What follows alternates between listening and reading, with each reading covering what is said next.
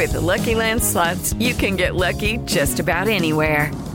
This is your captain speaking. Uh, we've got clear runway and the weather's fine, but we're just going to circle up here a while and uh, get lucky.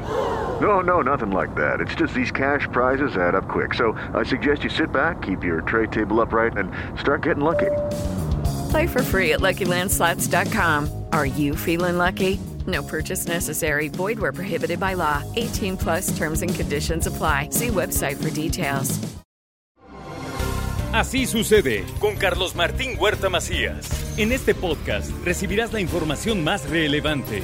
Un servicio de Asir Noticias. Bueno, ya está la colaboración del abogado y notario Ángel Pérez García. Es lunes, estamos comenzando la semana y siempre lo hacemos de los consejos de un notario que nos da orden, que nos da fe, que nos da legalidad de todo. Señor abogado y notario. Hola, Carlitos. Angelito, ¿cómo estás? Muy Qué gusto. buen- muy Como buen siempre, lunes. Con el gusto de tenerte en el programa. No, Carlitos, es un, es un verdadero placer estar contigo, con tu público. Y la verdad es que estos, estos, eh, estas colaboraciones que a mí también me sirven para recordar algunas experiencias, algunas agradables, otras no tanto, pero aquí estamos transmitiéndole.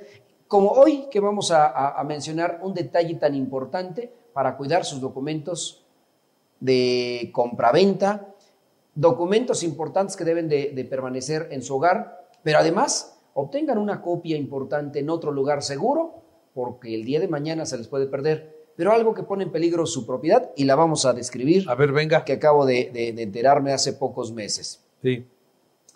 Eh, fíjense que, que algunas personas que son gestores, o se dicen gestores, llegan a la notaría con copias de las escrituras y dicen, vengo a vender la casa de quien yo represento. No tiene ninguna documentación oficial, ningún poder, sin embargo, con ese documento, con esa copia de la escritura, pretenden hacer o iniciar el trámite. Y más aún, llevan todavía la boleta predial original. Y todavía más allá llevan un certificado de libertad de gravámenes del propietario del inmueble. ¿Y qué creen? Todas estas cuestiones las obtuvieron de manera ilícita. Y a veces ni siquiera son gestores, son gente eh, con algunas malas mañas que se atreven a vender o intentan vender propiedades de otra persona de quien dicen representan. Por eso es importante no dar copias de sus escrituras, no dar de su eh, copia de su boleta predial y tener guardados en un lugar seguro sus documentos.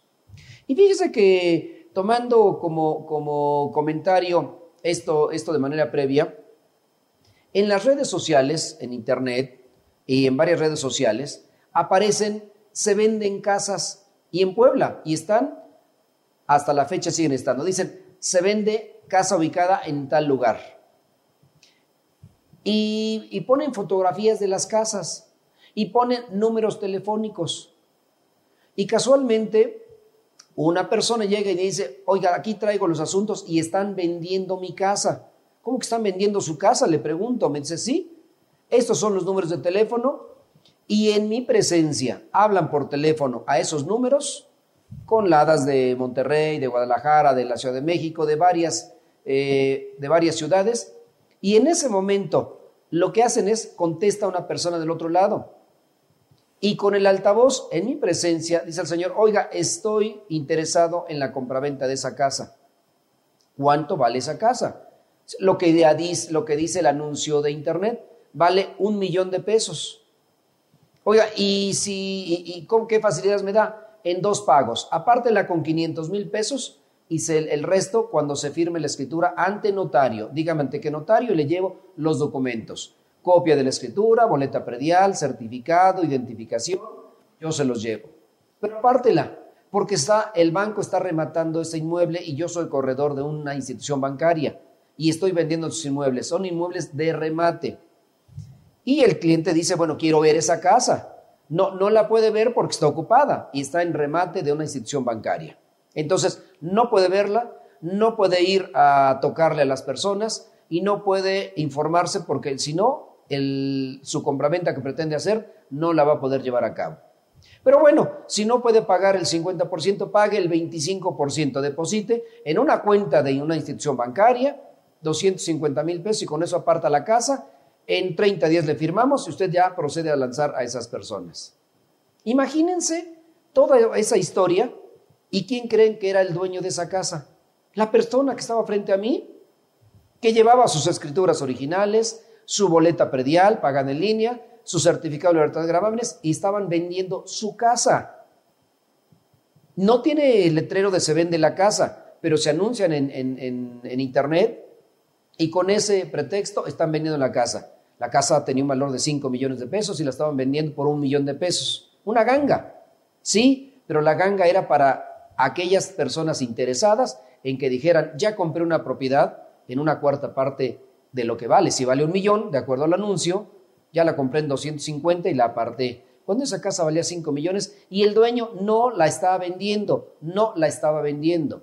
Entonces, personas que vienen y empiezan a circular por las calles y fotografían fachadas de casas en muchos de muchos lugares y las ofrecen en internet como venta de la casa. No están engañando al dueño de la casa, están engañando a los incautos que pretenden comprar un inmueble en aparentemente buen precio, baratas, pero bajo esas condiciones. No puede ir al inmueble, no puede tocar el inmueble porque van a ser sus propietarios y se van a ofender y lo van a correr casi casi.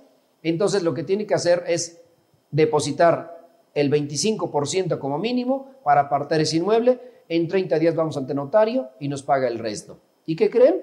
Pues ya lo están llevando al baile, como dicen. Se están pretendiendo burlar de ustedes comprando una casa muy barata. Y está en redes sociales, ¿eh?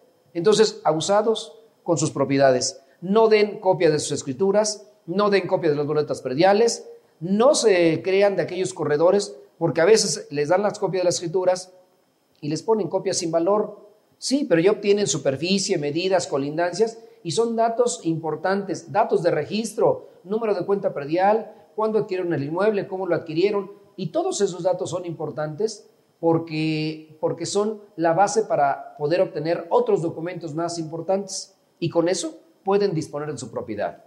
Abusados. Y no solamente disponer de esa propiedad, sino abusar de aquellas personas que pretenden obtener una casa barata con un bajo costo. Eso está circulando en redes. Entonces, abusados, asesórense con su notario y no suelten sus documentos importantes. Carlitos. ¡Qué sorpresa! Otro modus operandi de la delincuencia para estafar a aquellas personas que pretenden comprar una casa y que quieren comprar una casa y que a veces pierden todo su dinero. Oye, esos temas están buenos. La otra semana eh, escógete otro porque sí están interesantes porque finalmente alertas a la población para no caer en una situación así. Sí, sí, sí, además es importantísimo. Entonces, mucha precaución con sus documentos, a quién se los dan, dónde se los dan y para qué los necesitan.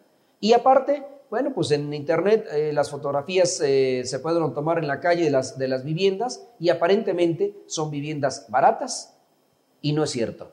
Abusados con esas, caer en esas manos de esos vivales, con esos fraudes increíblemente maquinados. Muy bien. Angelito, muchas gracias. Con muchísimo gusto para, para ti y para tu público también. Gracias.